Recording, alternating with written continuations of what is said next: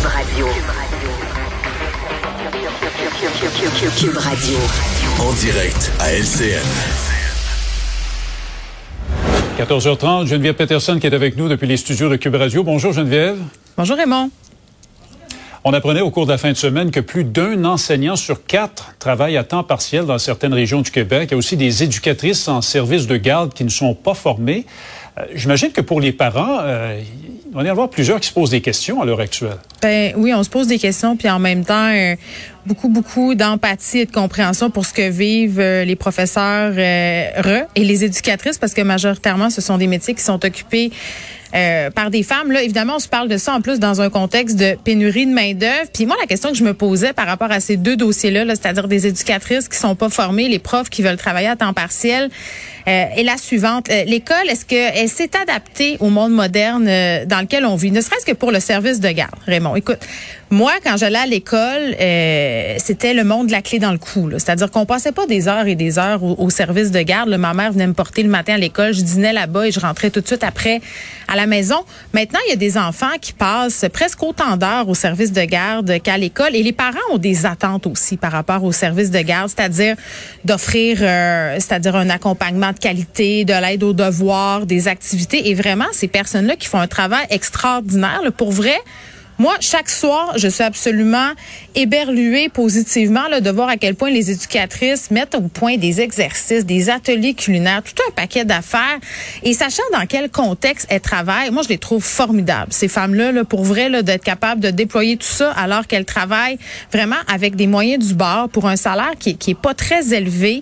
Puis, tu sais, je, je l'ai reçu, moi, le courriel de l'école la semaine passée là, pour dire l'activité au parc n'aura pas lieu, il n'y a pas d'éducatrice. C'est là qu'on est, là. C'est dans ce monde-là qu'on vit en ce moment. Donc, elles, n'ont pas le choix, les directions d'école, d'embaucher des éducatrices qui sont moins formées ou pas formées. Ça veut pas dire qu'ils sont pas compétentes. Ça veut pas dire qu'ils sont pas bonnes. Mais c'est clair que comme parent, tu le dis, là, euh, quand on voit ça, on se dit, OK, mais les gens qui sont avec mon enfant, est-ce qu'ils peuvent réagir s'il se passe telle ou telle affaire? Bon, j'ai tendance à vouloir donner le bénéfice du doute et à dire oui, mais tu sais, Raymond, je parlais des salaires tu sais, euh, la moyenne des salaires, c'est comme 23 dollars de l'heure. Tu regardes ça, tu fais, OK, tu sais, 23 dollars de l'heure, c'est pas gros, mais c'est quand même pas si pire. Mais il faut faire attention, là. Ce 23 dollars-là, il est fragmenté. Moi, j'ai parlé à, des éducatrices qui m'ont dit la chose suivante. Euh, on, on, on, peine à arriver, on n'a pas assez d'heures. Tu sais, on arrive le matin, on repart, on revient le midi, on peut jamais savoir où on va travailler. Il y a des éducatrices qui travaillent dans trois, quatre écoles pour arriver. Moi, là, je, je, comprends les gens qui se disent à un moment donné, hey, moi, je vais regarder les petites annonces, là, puis je vais aller travailler dans une chaîne de restauration rapide mm. ou ailleurs parce que c'est la pénurie où on m'offre un salaire vraiment compétitif, des heures et un horaire décent. sais, un horaire de conciliation travail-famille qui se peut parce que tu sais par rapport aux profs dont tu me parlais, c'est ça le nerf de la guerre finalement, ce sont des mères ces femmes-là et à un moment donné, elles veulent souffler.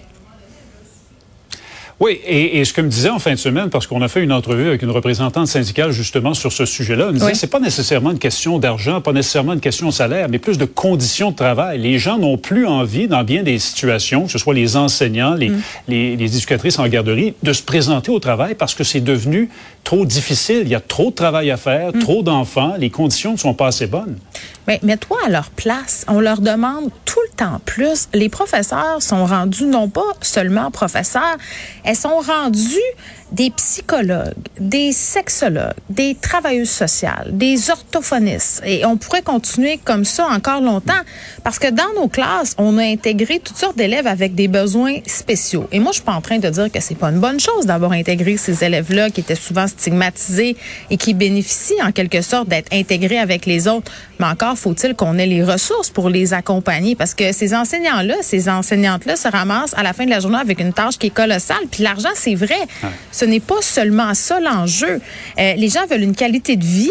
Elles, elles veulent la conciliation travail-famille. Elles, elles, sont prêtes à sacrifier des bidous sur la table. Et, et c'est ça qui devrait préoccuper les décideurs. Et moi, je suis un peu tannée, euh, parce que là, on parle des éducatrices, on parle des profs, mais est-ce qu'on pourrait se parler aussi des infirmières, des préposés aux bénéficiaires? Toutes des personnes... Ah, c'est comme ça dans bien des domaines. Ben, toutes des personnes qui ont un point en commun, Raymond ils s'occupent des personnes les plus vulnérables de notre société, nos enfants, nos personnes âgées. Et ce sont majoritairement des métiers qui sont occupés par les femmes. Donc, faut arrêter un peu de pelleter tout ça derrière cette idée de vocation, de dire, ah, mais être prof, être éducatrice, être infirmière, être préposée, c'est une vocation, c'est normal que ça soit difficile. Après ça, on peut pas se plaindre qu'on n'en trouve pas si c'est rendu plus attrayant d'aller travailler dans une grande surface que de s'occuper des enfants. Moi, je les comprends, ces personnes-là, de chercher des conditions plus favorables. Débat de société à y avoir. Merci beaucoup, Geneviève. Toujours un plaisir. Bonne journée.